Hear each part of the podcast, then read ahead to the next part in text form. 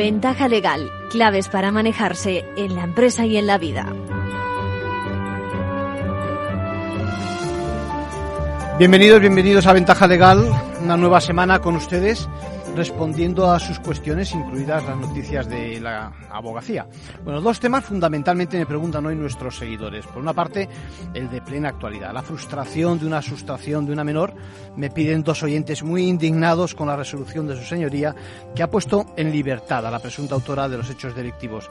Me dicen que comente el caso. Bueno, tengo que decirles que no es cometido de este espacio, ¿no? Y, y sobre todo menos quien les habla comentar una resolución sin conocerla y cuando el asunto todavía está en fase de instrucción, ¿no?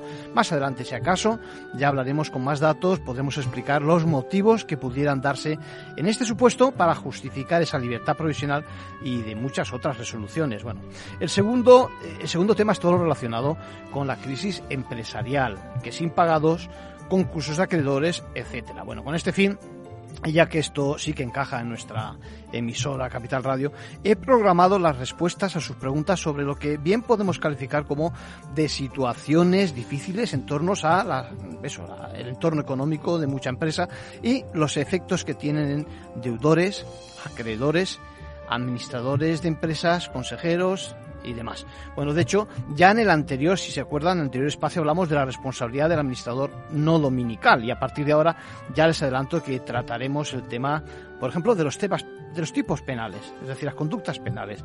Hoy va a ocurrir ya, por ejemplo, en la segunda parte vamos a comentar con un juez y también tocaremos el asunto de los administradores. De hecho, sus responsabilidades, aquella que pudiera derivarse de retrasar, por ejemplo, un procedimiento de, de concurso a acreedores, más de la cuenta. ¿En qué circunstancias se entiende precisamente que un administrador puede, un consejero, incluso puede agravar la crisis? Bueno, además, en unos minutos llamaremos a Carlos Yuk, un corredor de seguros, porque quiero que nos amplíe y nos dé su opinión sobre un fenómeno que se produce actualmente y sobre el que nuestras autoridades y, y las europeas y las nacionales advierten, los contratos de seguros de protección crediticia. Y ahora sí, los compañeros de la abogacía nos traen sus novedades del sector.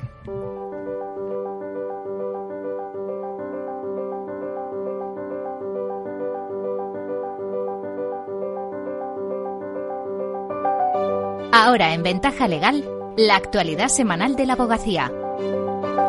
Bienvenidas Isabel, bienvenida Lucía. Hola, buenas tardes. Todo vuestro.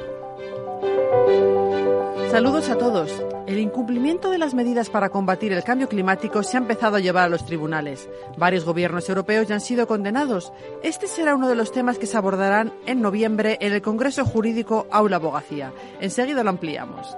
Un juzgado ha condenado a Iberia a pagar 17.500 euros por perder una maleta de mano que contenía valiosos materiales de grabación y partituras compuestas por el pasajero. Hemos, hablo- hemos hablado con el abogado del caso para que nos cuente cómo consiguió el fallo. Y la Audiencia Provincial de Zamora acaba de sancionar a unos clientes por cambiar de abogado en medio del procedimiento judicial. En un momento todos los detalles. Comentamos de forma muy breve otras noticias de la última semana. ¿Cómo mejorar la eficiencia en la gestión de litigios del despacho? Esta tarde en la conferencia de los lunes. Intervendrán las abogadas especialistas en transformación digital e inteligencia artificial, Rocío Ramírez y Ellen Irazábal. Es a partir de las cuatro y media y puede seguirse online o presencial de forma gratuita, previa inscripción en www.formacionabogacía.es. La inhabilidad procesal de estas Navidades en el aire. La ministra de Justicia, Pilar Job, expresó el viernes su confianza en que se apruebe antes de fin de año la ley de eficiencia procesal que lo regula. La abogacía pedía al Ministerio que no espere a la aprobación de la ley y lo declare ya. Más de 20 colegios de la abogacía celebran elecciones en noviembre y diciembre. Son varios los decanos y decanas que no optan a la reelección, así que habrá cambios al frente de los colegios. Accesibilidad cognitiva, clave para los presos con discapacidad intelectual. Entender cómo se desarrolla la vida en prisión puede ser más complicado para estos internos. Es importante conseguir que las cosas, espacios este- y textos sean comprensibles para todos. Este será uno de los temas que trataremos en las vigésimo cuartas jornadas de los servicios de orientación y asistencia jurídica penitenciaria que se celebrarán en Albacete el próximo 3 y 4 de noviembre. El cambio climático está juzgándose ya en los tribunales. Ya ha habido varios gobiernos europeos que han tenido que modificar legislaciones porque los tribunales les condenaron por ser poco contundentes en la lucha contra este fenómeno. Y es que la litigación climática está cobrando cada vez más importancia. En el llamado caso Urgenda, el Tribunal Supremo de Holanda juzgó al gobierno de aquel país por las emisiones de gases de efecto invernadero. Y en el caso Neubayer, el Tribunal Constitucional de Alemania obligó al gobierno a modificar sustancialmente la ley climática. En España, de momento, solo ha habido un caso y todavía está en los tribunales. Se trata de la acción interpuesta en 2020 por Greenpeace, Oxfam Intermon y el Ecologistas en Acción contra el Gobierno por no haber aprobado en la fecha de vida el Plan Nacional Integrado de Energía y Clima. Carmen Plaza, profesora de Derecho Administrativo y de la Unión Europea de la Universidad de Castilla-La Mancha.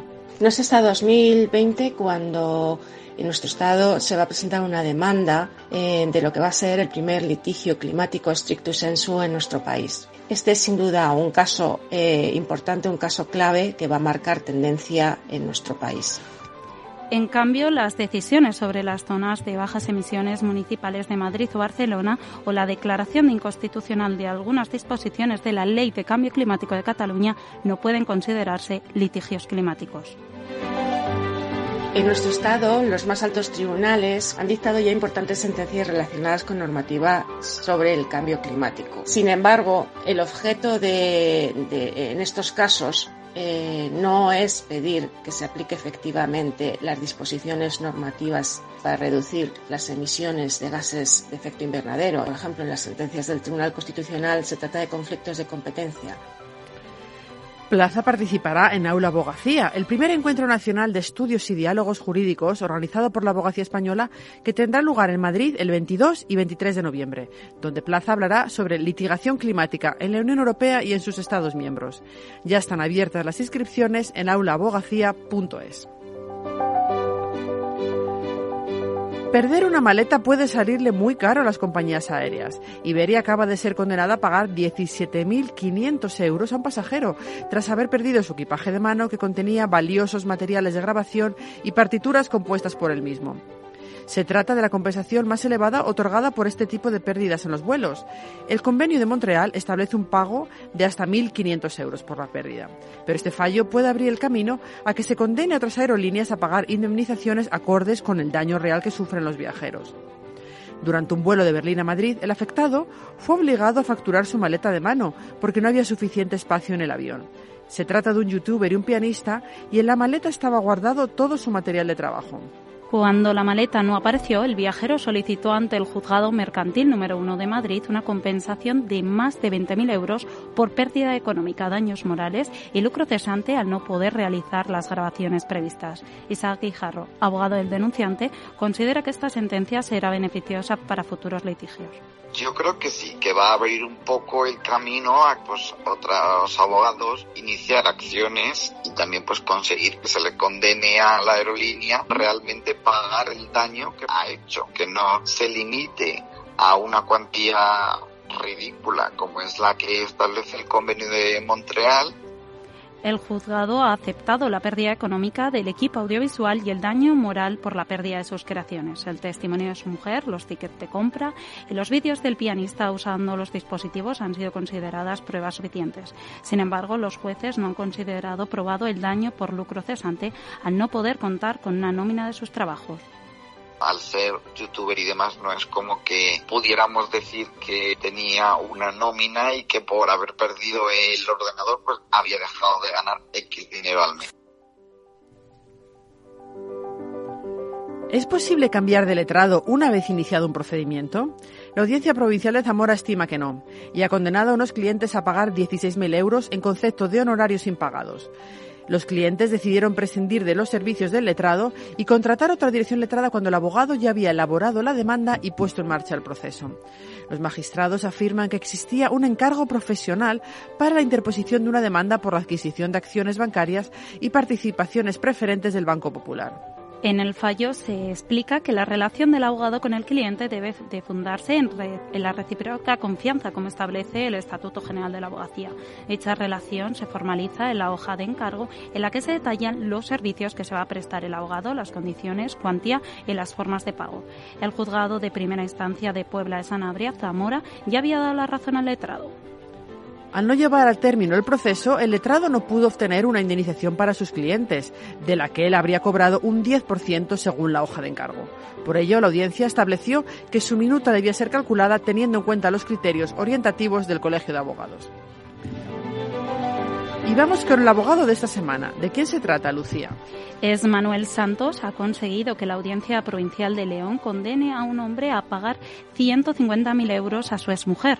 El motivo, ella dejó su trabajo para dedicarse en exclusividad al hogar y al cuidado de sus hijas durante los 22 años que duró el matrimonio.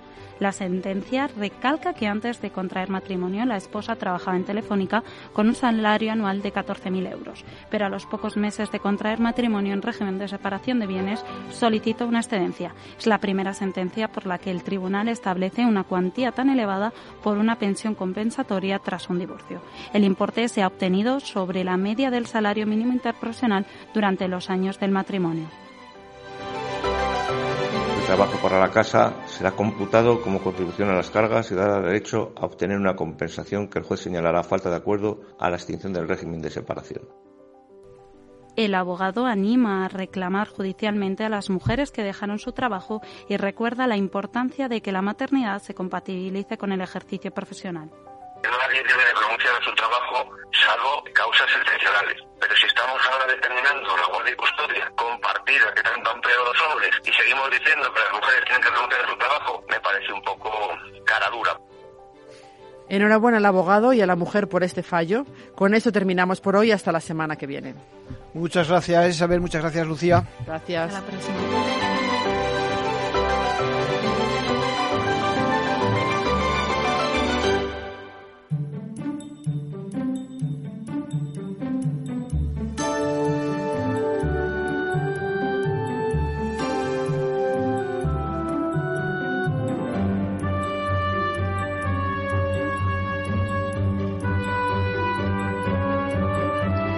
Y ahora quiero que tratemos un tema que no porque lo hayamos visto otras veces eh, deja de tener actualidad. Fíjense, las autoridades europeas y también las nacionales, el Ministerio de Asuntos Económicos y Transformación Digital, tiene interés por eso, porque se, no se regule, porque se, se, se, vigile, digamos, esos contratos de seguros de protección crediticia y también las retribuciones elevadas, los conflictos de intereses. Para hablar de esto, contamos con Carlos Yuk, nuestro corredor de seguros de referencia. Carlos, ¿cómo estás?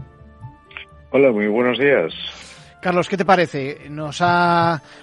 A ver, no es que nos haya sorprendido que se hayan emitido una serie de comunicados, pero sí digamos que nos gusta, ¿no? Que de alguna forma se vigile lo que está pasando en el mercado. Bueno, lo...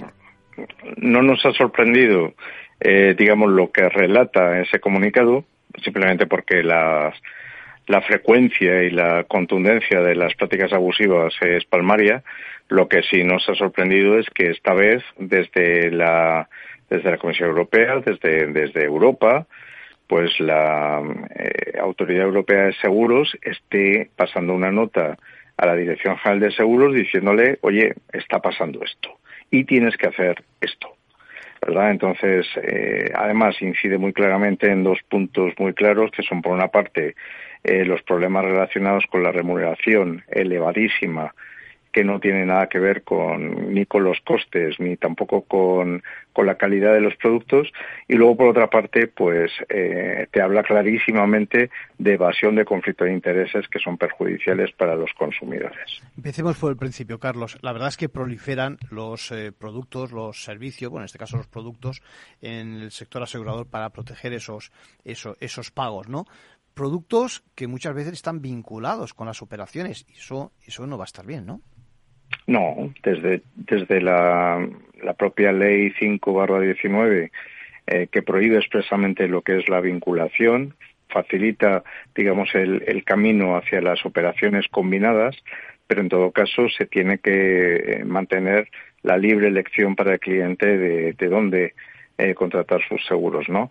Y desde luego lo que lo que exige también es una transparencia en todo el proceso de contratación y demás. Pero claro, cuando alguien está pagando por su seguro, pues un 60, entre un 60 y un 300% más de lo que vale en el mercado libre. Eh, además, se presiona al empleado para colocar sí o sí, o incluso se, se deniega ese préstamo si no se contratan los seguros, pues ahí hay, situaciones pues que, que, entran de lleno en la abusividad. Sí, desde el punto de vista del producto en sí, eh, tanto el Ministerio como la Autoridad Europea hace hincapié en que los productos tienen que ofrecer un valor, ¿no? Un valor extra a los consumidores. ¿eh? Eso es fundamental, porque es que hay muchos que igual se quedan por el camino. Sí, pero el, yo lo, al menos lo que he averiguado hasta la fecha, lo que he podido descubrir en las múltiples consultas que me hacen los usuarios, pues es es que el valor no es precisamente elevado, sino que es todo lo contrario. Es decir, hay, por una parte hay una pérdida de valor en el producto respecto de lo que se puede obtener en el mercado y esto vamos a ir incluso a temas como las incapacidades. Bien, no es lo mismo una incapacidad permanente y absoluta que una incapacidad total, es decir, aquella que, que sirve para tu trabajo, no para cualquier trabajo. Y si andamos, por ejemplo, en seguros de hogar, las, eh, las diferencias en menos son enormes. Pero es que aparte de eso, es que el, el sobrecoste del producto es, es enorme, es decir, no llega a compensar a veces ese ahorro en, diferencial, los riesgos que está asumiendo a su cargo el cliente a fuerza de tener un mal seguro, pues tampoco compensan ese ahorro. No, no, no me sirve ahorrarme unos pocos euros y correr el riesgo de miles de euros en caso de siniestro, ¿no? Y luego, aparte de esto, pues lo que está diciendo la autoridad europea es que hay comisionamientos para el banco entre el 30 y el 90% del precio que paga el cliente. Entonces, claro, si al banco le dices eh, te voy a pagar un 90% de comisión del seguro que vendas, pues claro, eh, lo que está haciendo es bajar a lo mejor un poquito el precio de la hipoteca, pero está obteniendo extra beneficios, unos beneficios exagerados, fuera, de, fuera de lugar, eh, pues con la comercialización de esos seguros. Dice textualmente el comunicado de la entidad europea, financia la remuneración de los bancos, ¿no? Mientras que los pagos de reclamaciones se sitúan por medio por debajo del 30%. Sí, sí. sí o sea, es, realmente una forma de... No, es, es, que lo que está diciendo es que menos del 30% de lo que recauda la compañía de seguros sí. se, se destina a pagar siniestros. Claro. Es que entendamos, entendamos Vamos, eso es, son márgenes de boutique. Sí, sí, totalmente. Sí, sí, sí, es, es, es, un absurdo. Es decir, eh, pensemos que, por ejemplo, la cuenta técnica de una compañía de seguros, es decir, eh, ingres eh, siniestros dividido por eh, por prima recaudada normalmente suele estar en torno al 90%. Es decir, una compañía de seguros puede llegar a pagar en torno al 90% de lo que recauda en, en siniestros y aquí estamos justo en el extremo opuesto, es decir, por debajo del 30% de lo que paga el, cliente es lo que va a siniestros, el resto eh, comisiones. Está claro que es una combinación explosiva, peligrosa esa de las comisiones tan elevadas, porque además lo dice el propio comunicado, pueden dar lugar precisamente a conflictos de intereses, que parece que es algo que no preocupa, ¿no? Sí, es, es un tema que al menos lo que, lo que es interesante es que el consumidor lo sepa. Es decir, está, está siendo obligado a contratar algo que es de baja calidad que además de esto, eh, muchas veces, por ejemplo, en los casos de los seguros a prima única, se le obliga a financiarlos, con lo cual a ese enorme sobrecoste le tendrá que añadir los intereses que va a pagar durante 30 años. Y, además de eso, pues resulta pues que, en caso de, de siniestro puede, puede encontrarse con que el producto no satisfaga sus necesidades reales. Hay un tema que siempre me ha preocupado y sabes que lo hemos comentado en muchas ocasiones, eh, con micrófono abierto y sin micrófono abierto, y es el papel de los el papel de los empleados de, las entidades bancarias. En este caso se denuncia precisamente cómo eh, pues, eh, los programas, los planes de incentivos por la venta de estos productos, pues también tienen su, su miga, ¿no? Además, es curioso la terminología que utiliza la nota, porque no habla de proponer a los empleados planes de incentivo exorbitados. Lo que habla es de imponer. Sí, sí, Entonces, impuesto, eh, dice, en efecto. Sí, sí, sí, sí. Además, eh, en este sentido, me consta que muchos empleados de banca se sienten víctimas porque están siendo forzados, están siendo obligados a comercializar unas cosas que ven claramente que, que son tóxicas, para las que no han recibido formación y que, y que además eh, están, están dando el brazo a torcer a su cliente, ¿no? Entonces es una situación eh, incómoda, injusta y, yo diría que entra dentro de, o debería entrar dentro del ámbito de, de la violencia del, del, patrón contra su empleado, porque al final eh, le sitúa en una, en una posición pues que algunos me, me comentan pues que es eh, lesiva para ellos, se sienten mal, se, se, se van a casa derrumbados, hechos polvo. Vamos acabando, Carlos. Eh, eh, quizás el problema muchas veces está de raíz. Es decir, se habla precisamente en el informe de evitar esa influencia del banco en el diseño del producto. Y hasta qué punto, se pregunta, el banco es coproductor de facto de, esa póliza, ¿no? Sí. Bueno, de hecho, eh, podemos ver cláusulas que en el mercado libre tienen una redacción y esa misma compañía de seguros cuando vende en un banco, eh, la cláusula tiene una redacción completamente distinta. Recuerdo, por ejemplo, el caso de Bankia, eh, una, una, entidad ya extinta, y entonces podías ver cómo la cláusula de una cierta compañía de seguros, esta no la voy a citar porque no está extinta, pues, eh, pues había una un derecho preferente de acreedor preferente sobre la indemnización de continente, de, edificio. Pero si te ibas a la cláusula redactada para Bankia, esa misma compañía daba el derecho tanto sobre las indemnizaciones en materia de continente, es decir, edificio, como del contenido de la vivienda. Entonces yo me pregunto por qué un banco tiene que tener derecho a cobrar de forma preferente eh, que se me haya fastidiado un mueble o las cortinas o, o, los juguetes de, mis hijos. Sin duda. Carlos Yu, corredor de seguro, siempre tan claro con respecto a sus posiciones y en defensa del asegurado. Quedamos a, la espera de, las acciones de vigilancia que haga nuestras autoridades. Carlos, un abrazo. Un abrazo y muchas gracias a todos.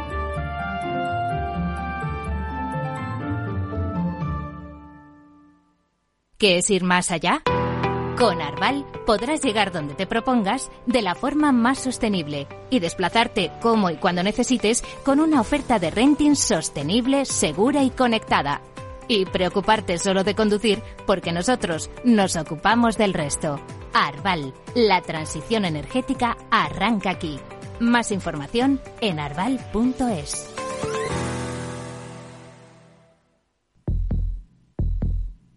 Vida Riesgo. Cubierto. Es muy simple asegurarse con el Betia. Simple, claro, el Betia. Disfruta de la mejor cocina gallega en Montes de Galicia. Todo un clásico moderno en el barrio de Salamanca. Disfruta de la variada dieta atlántica, de las mejores carnes y pescados tratados con respeto y transparencia y regados con una de las mejores bodegas de la zona. En grupo, en familia o en pareja, Montes de Galicia te ofrece el espacio perfecto en cada ocasión. Escucha cada jueves, a partir de las 11 de la noche, en Líderes Globales, las entrevistas que Raúl Castro nos trae desde Florida. Personas inspiradoras de habla hispana que han destacado en sus actividades más allá de nuestras fronteras y que nos dejan sus enseñanzas y aprendizajes desde el punto de vista más personal. Líderes Globales, con Raúl Castro, en Capital Radio. Los viernes en Capital Radio te proponemos descubrir y comprender las estrategias de empresas con éxito que servirán de inspiración y ejemplo para la tuya. Escucha Metaempresas, un programa presentado por Andrés Arenas con la presencia y los consejos de expertos en distintas áreas y profesores de reconocida trayectoria. Todos los viernes a las siete y media de la tarde, Metaempresas, Capital Radio. ¿Sabes cuál es el mejor dial para escuchar Capital Radio? Tu móvil. Ya tienes disponibles las versiones de iOS y Android de Capital Radio. Y si quieres escucharlas en tu coche, lo tienes muy fácil. Empareja el Bluetooth de tu coche con tu móvil o tableta, entra en la app de Capital Radio y ya lo tienes. Escucha Capital Radio en digital. Y si te preguntan qué escuchas, no lo dudes. Capital Radio.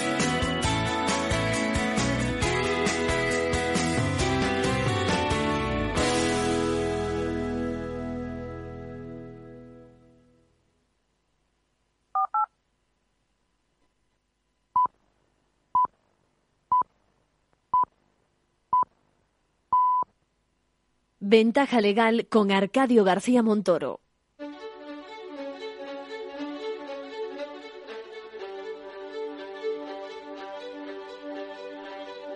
La entrevista, escuchar, es compartir conocimiento. Pues llamamos a José Manuel Estebanez, juez, a quien le vamos a preguntar sobre un aspecto muy concreto que hay que tener en cuenta justo ahora cuando muchas empresas tienen dificultades, ¿no? José Manuel, ¿cómo estás? Hola, buenas tardes. ¿Qué tal? ¿Cómo estáis? José Manuel es juez, tiene unos artículos en su en su blog La Ventana Jurídica, ¿me, me equivoco o no?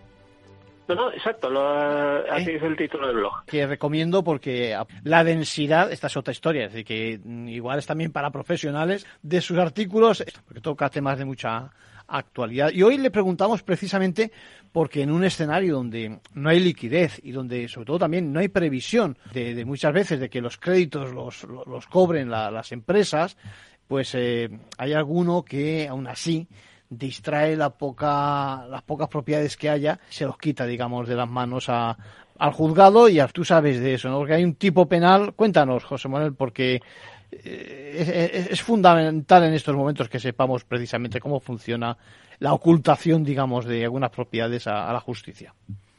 Pues eh, yo creo que lo has definido bien. Es una maniobra de ocultación, de obstrucción, de impedimento de, en la realización de los bienes. Esto se produce, como sabemos en estos momentos, económicamente tan duros para eh, mucha pequeña empresa, eh, autónomos eh, o incluso a veces con deudas personales, aunque no es tan habitual. Pero sí que es evidentemente una gran empresa siempre va cuando va a ejecutar una sentencia cuando ha ganado un juicio cuando ha ganado va a reclamar una deuda los departamentos que tienen jurídicos los medios que tienen pues más pronto que tarde van a cobrar. Incluso aunque alguien intente jugársela es muy difícil sinceramente que a una gran corporación bancaria o a una gran empresa del sector de telecomunicaciones o del sector energético seamos sinceros van a ir hasta el final y no van a perdonar un céntimo. Pero eh, existen otro, otro panorama que es el de la pequeña mediana empresa, el del pequeño profesional, insisto también que también se puede dar en el caso de las deudas personales, pero no es tan habitual, en el que se encuentran con un deudor que no estamos hablando ya de que sea una persona con dificultades económicas para hacer frente a sus deudas, porque en ese caso ya no estaríamos hablando de un tipo penal, estaríamos hablando de las dificultades normales para conseguir hacer efectivo ese crédito que tenemos, empieza a realizar o utilizar una serie de maniobras con el objeto de ocultar bienes. La fórmula más típica es, por ejemplo, deshacerse de ellos poniéndolos a nombre de otras personas a través de, por ejemplo, pues de, despatrimonializándose o poniendo bienes a nombre de terceras personas personas de su entorno.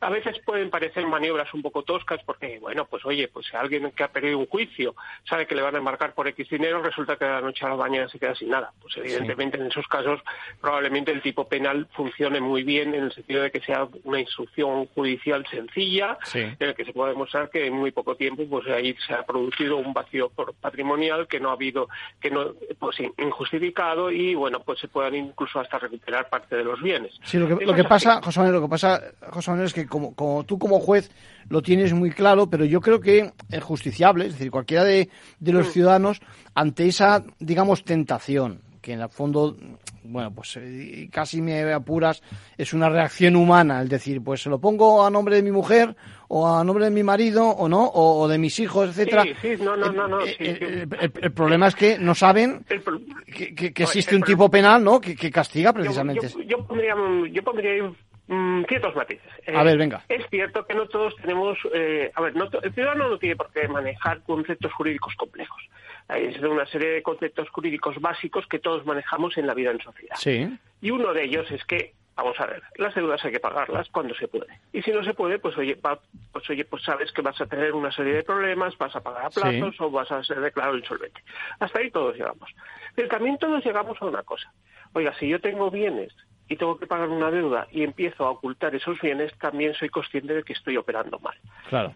Que el tipo penal concreto yo no lo sé, pues es posible. Eh, no voy a entrar, pues probablemente, pero cuando ya estamos hablando de una serie de maniobras con unos ciertos grados de complejidad, como es esto que estás hablando tú, oye, ¿cómo es que de la noche a la mañana yo que tenía, por ejemplo, una pequeña empresa, de repente eh, vengo y la pongo a nombre de, mi mujer o de mis hermanos o de un amigo de confianza? ¿Y aquí dónde está la transacción? ¿Cuál, es el sentido de este cambio? Si lo has hecho también ha sido con un objeto, con una finalidad concreta. Esto no es accidental. Ni siquiera tiene una finalidad de, oye, vamos a insuflar una vida económica nueva a la empresa o alguna nueva gestión y con la y con y que reflotar esto y con eso pagar la deuda. No, no, se trata directamente de ocultar, de esconder que tenemos unos recursos patrimoniales con los que nos permitiría hacer frente a la deuda y hacerle la Pascua al otro señor o la otra señora. Y no olvidemos eso que te decía al principio. El principal perjudicado de este tipo de operaciones, hombre, se podría decir, pues es la Administración de Justicia, porque al fin y al cabo todos lo entendemos en un contexto en el que ha habido previamente un procedimiento civil, el que has ganado y no sé cuánto más con lo que cuesta eso, y luego pues eh, yo te estoy ocultando, pues yo qué sé, cuando te van a el juzgado te va a embargar y resulta que tú es, pues pusiste a nombre de otra persona el coche o te deshiciste de parte de tu patrimonio para impedir que se hagan esas medidas. Alguien podría decir, bueno, el primer perjudicado es la Administración de Justicia porque pierde credibilidad o se retrasa. No, no. El primer perjudicado es un acreedor eso es. Que es normalmente, pues en lo que insisto, pues un profesional, un pequeño mediano profesional, una pequeña mediana empresa, una persona que ha, que ha puesto su trabajo, eh, eh, ha realizado un servicio o ha vendido o, ha habido una operación comercial de algún tipo. O lo que sea, espera que se le pague y no se le paga. Y ha tenido que atravesar también un juicio y sabemos lo que cuesta la justicia de este país, pues ha tenido que ir con abogado y procurador. Se le ha reconocido su derecho. Se le ha reconocido. Después de un periodo de tiempo sabemos el desgaste que supone para muchas personas pasar por la justicia, aparte de la incertidumbre de si voy a ganar o no voy a ganar, el que me va a costar o no, es que esto trata. Y cuando resulta que ya parece que está todo, pues oye, pues mira, después de X tiempo, pues a veces incluso de meses y de años, tengo incluso una sentencia firme que dice que efectivamente que fulanítez me tiene que pagar X dinero, resulta que cuando todo parecía que se iba a acabar, Fulanites no es que sea insolvente, pero no es que sea insolvente porque le ha ido mal en la vida o porque no tiene bienes, no, no, es que Fulanites es un poco sinvergüenza y, ha empezado a utilizar maniobras para ocultar el dinero. Al final... Ahí quiero poner el acento... Haces bien. Haces bien, sí, sí, sí. ¿Quién es el perjudicado? Que es alguien muy inmediato, no es una abstracción, ni es un, insisto también en eso, que a veces parece que, bueno, pues, eh, eh, pues eh, no sé qué, un banco... No, no, Sí, sí. Además, además... La forma de pero a ti, que tienes unos recursos y un tiempo limitado, pues te va a costar Dios y ayuda. Sí, además, además no estamos hablando, como bien apuntas, de, yo qué sé, voy a decir una tontería, de eh, oculta ese ordenador por si vienen los señores del juzgado y, por lo tanto son 500 euros menos. No, estamos hablando de, cambiar de nombre el coche, como decías, de una propiedad, de acciones, etcétera, etcétera. A lo mejor es el momento, eh, José Manuel, de recordar lo que dice el Código Penal.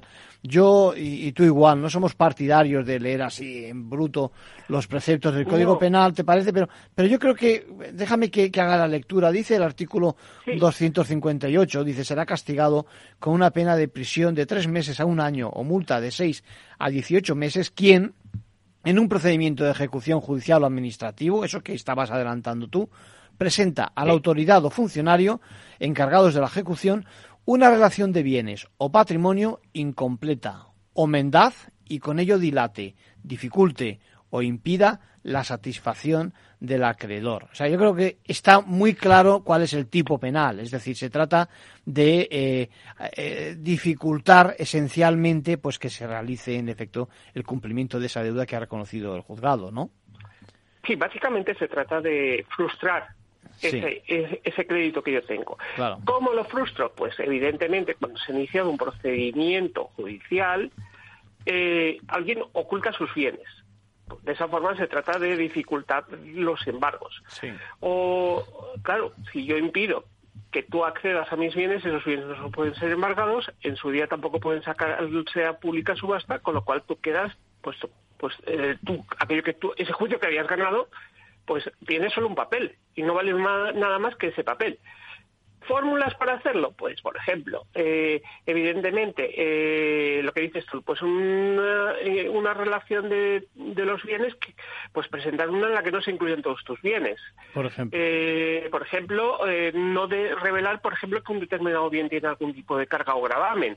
Por ejemplo. decimos, oye, que me embarguen pues este piso Cuando ya tiene, cuando ya tiene otros cuantos embargos. Y... Ya tiene otros tantos embargos, o el coche, o determinados bienes muebles que, que pueden tener incluso también gravámenes.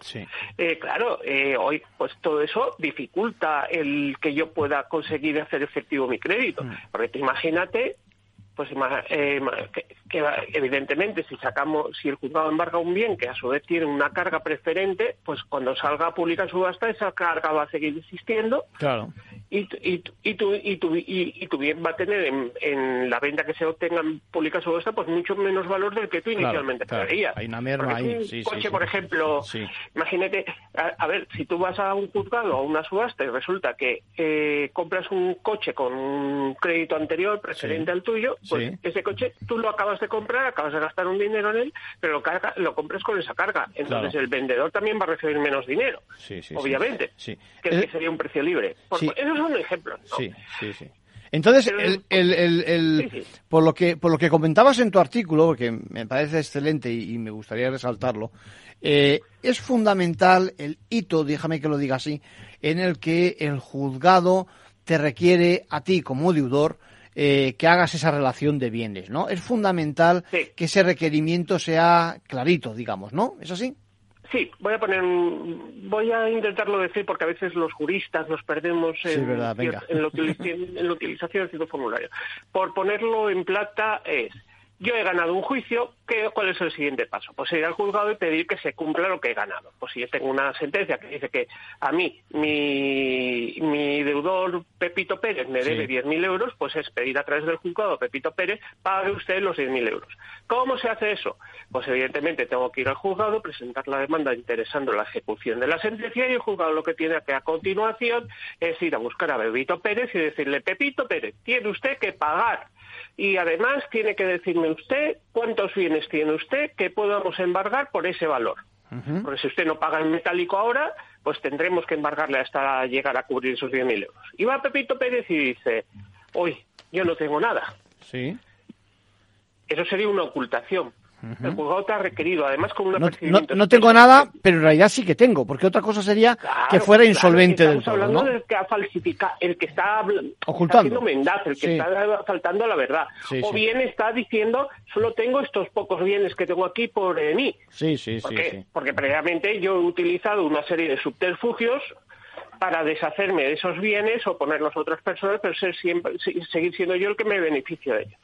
Entonces, ha habido un requerimiento claro y expreso por parte del juzgado, tú has faltado a ese, al cumplimiento de esa obligación, a ese requerimiento, ya estás incurriendo en el, en el tipo. Incluido. ¿Qué sucede en otros casos? A ver, acaba, acaba.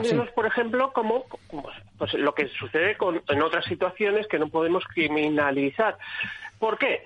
O una de dos, porque nos encontramos con personas con claros problemas de solvencia patrimonial que no pueden hacer frente a su deuda, pero no hay ningún tipo de maniobra de ocultación es un o de escenario, sí, de evitar eh, el pago, con lo cual estamos ante una situación de insolvencia que no puede ser sancionada penalmente. Eh, a lo que se ve abocado el que ha ganado el juicio, el acreedor, es a tener pues un procedimiento eh, ejecutándose por los de los siglos de los juzgados, cada cierto tiempo pedir averiguaciones patrimoniales para ver si esa otra persona ha mejorado de fortuna, pero poco más, no tiene trayecto en el ámbito penal.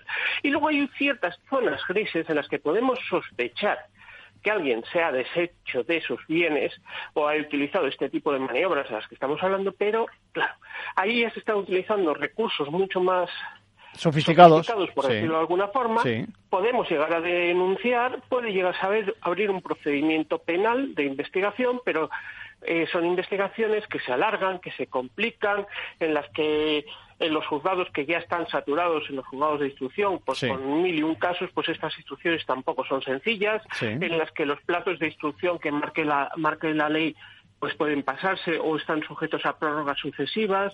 Y, y, y en muchas ocasiones esto acaba en sobreseimiento o no llegan siquiera a abrirse juicio eh, ¿Por qué? Porque es así, porque son procesos realmente complejos. Ahí ya entramos en esa zona de crisis en las que, de las que estábamos hablando.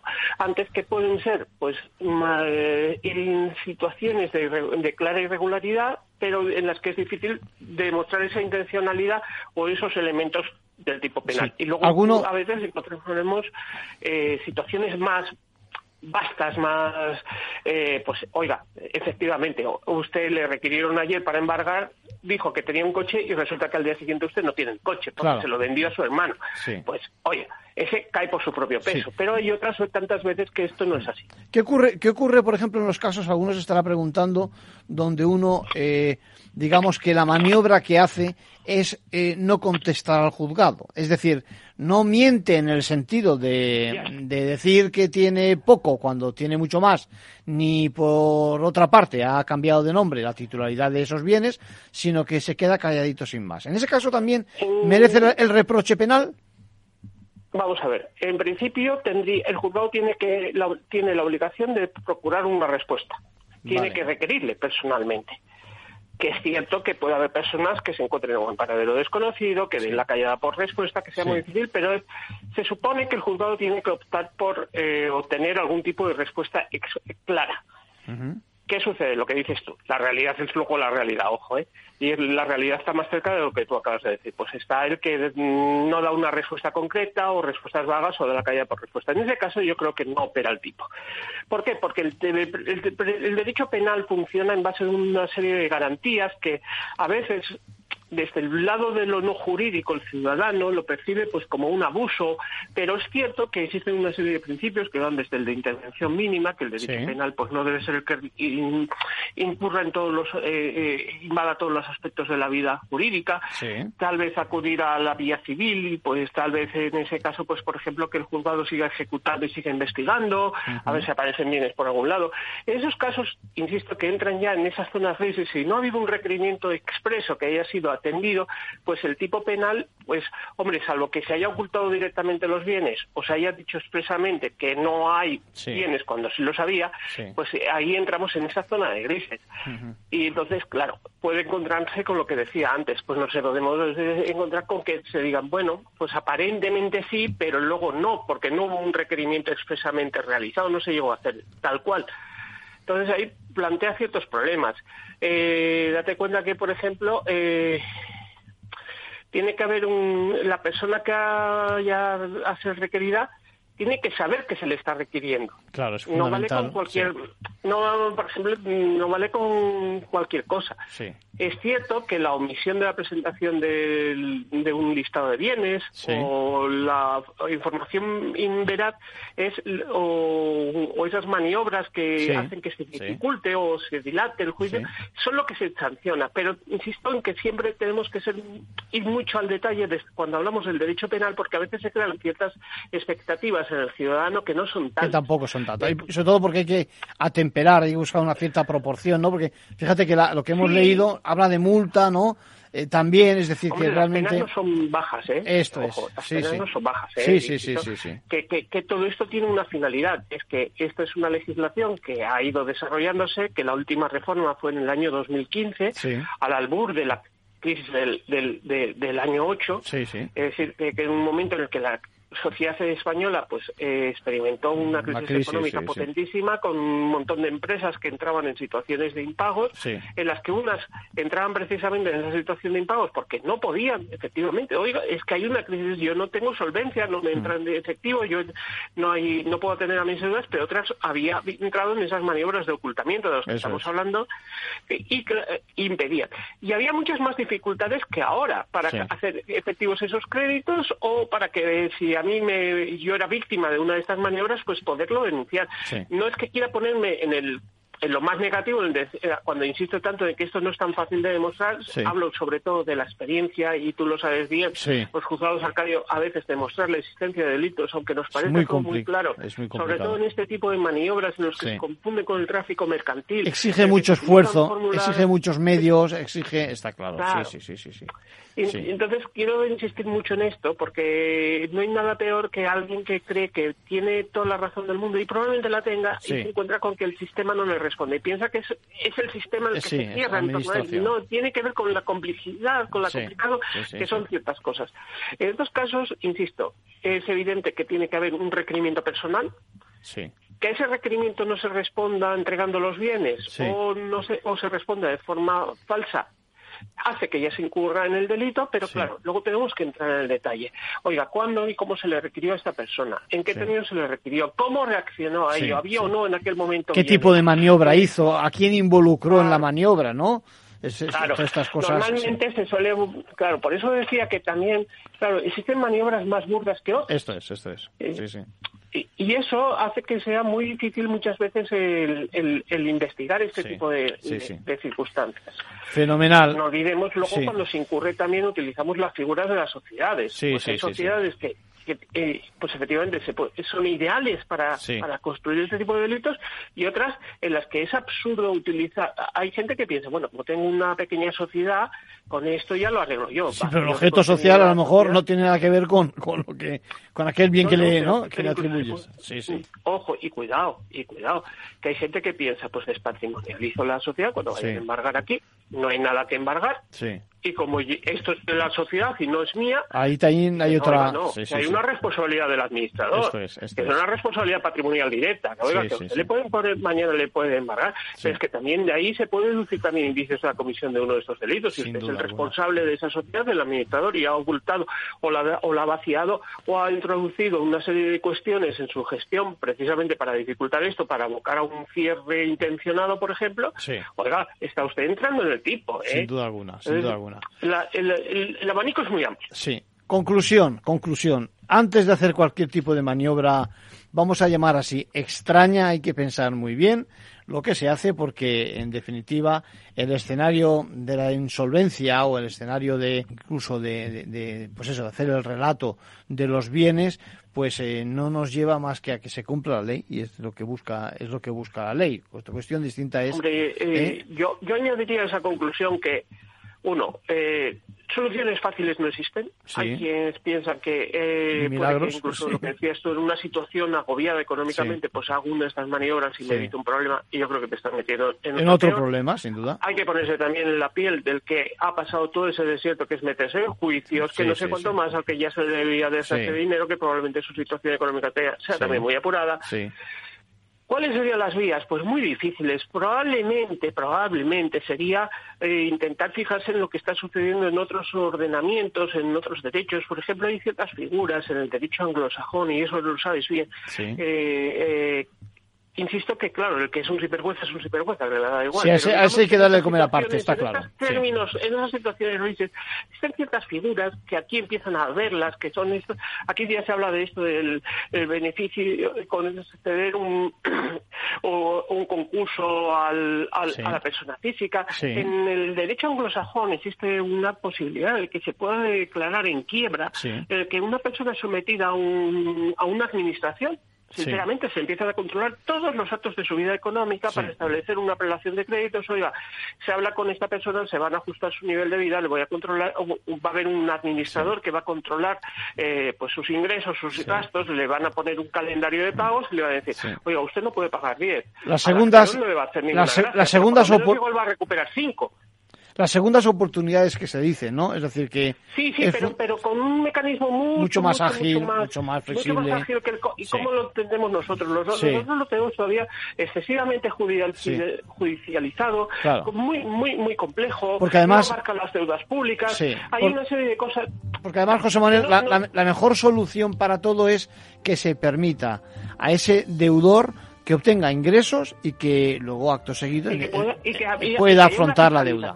Y que haya un aparato que permita al, Claro. al acreedor, por lo menos dentro de eso,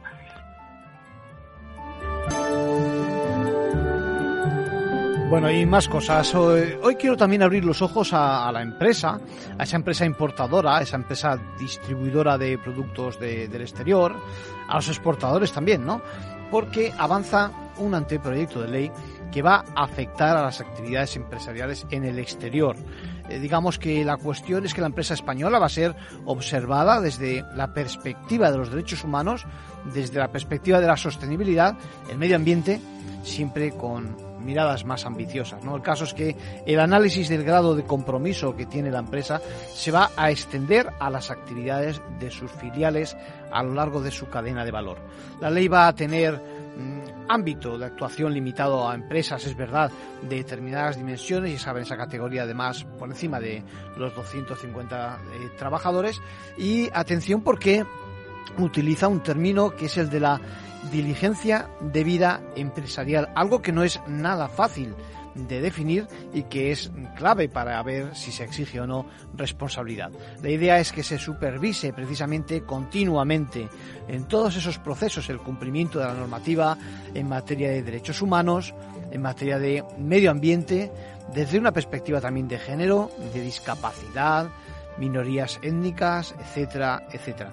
Para eso habrá que contar con quien, bueno, con, con quien nos redacte ¿no? ese plan de diligencia de vida que incluirá la prevención de riesgos, la mitigación y, por supuesto, la reparación. Y aquí no acaba la cosa porque eh, esta semana también esta norma eh, va a conceder garantías de acceso a la justicia a aquellos que se vean perjudicados por estas transgresiones. Así que se abren las puertas a reclamaciones en nuestro foro nacional. Por lo tanto, ante el de ley de protección de derechos humanos, de la sostenibilidad y de la diligencia de vida en las actividades empresariales.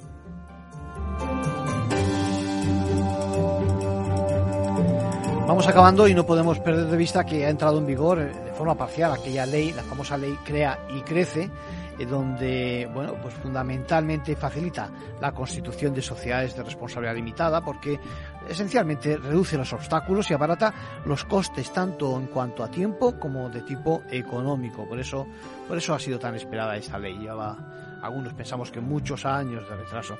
Bueno, lo, que sí que quiero es que quede bien claro es que no se trata de un saldo. Es decir, parece que cuando estamos hablando de la posibilidad de crear sociedades a partir de un euro, no hay que olvidar que se incurren determinadas responsabilidades personales eh, si no se llega a determinados eh, requisitos, ¿no?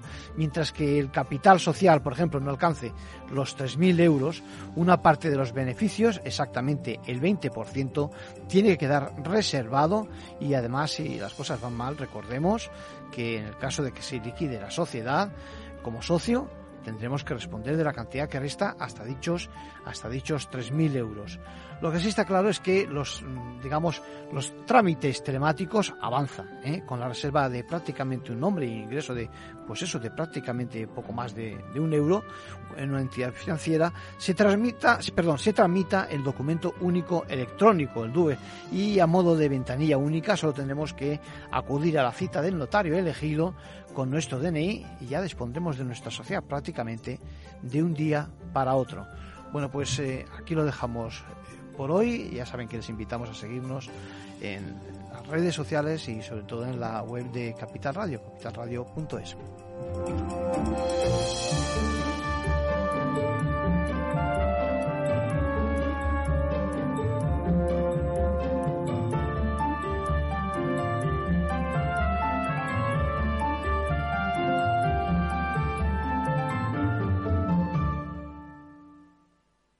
Capital Radio, Madrid, ahora en el 103.2 de la FM. Bueno, la siguiente consulta nos llega desde Bulgaria, desde Sofía, la capital. Julen, buenos días. Muy buenos días, eh, señor Vicente y señor titulante. ¿Sigue usted Capital Radio en Bulgaria? Sí, hombre, lo cojo por internet. ¡Arriba! ¿Eh? Capital Radio traspasa fronteras. Capital Radio sí es lo mejor, ¿eh?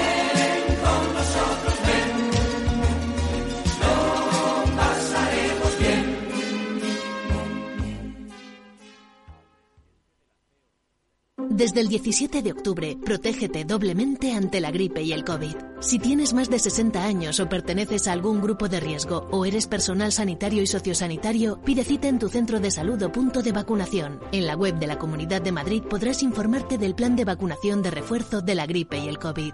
Comunidad de Madrid. Todos los lunes a las 12, en directo en Capital Radio, la actualidad de personas y empresas en el Foro de los Recursos Humanos, primer espacio en la radio y en Internet dedicado a la gestión de personas y directivos en nuestro país. Pero más que nunca nos toca hablar de aspectos humanos. Voces acreditadas, profesionales del sector, empresas destacadas, empleados, líderes, todo sobre los recursos humanos. Un año más estamos con todos ustedes eh, en este espacio único en la radio y en nuestros contenidos dedicados a la diversidad. En la radio siempre en directo desde hace 18 años. Antena de Oro 2020. El Foro de los Recursos Humanos. Los lunes a las 12. Con Francisco García Cabello.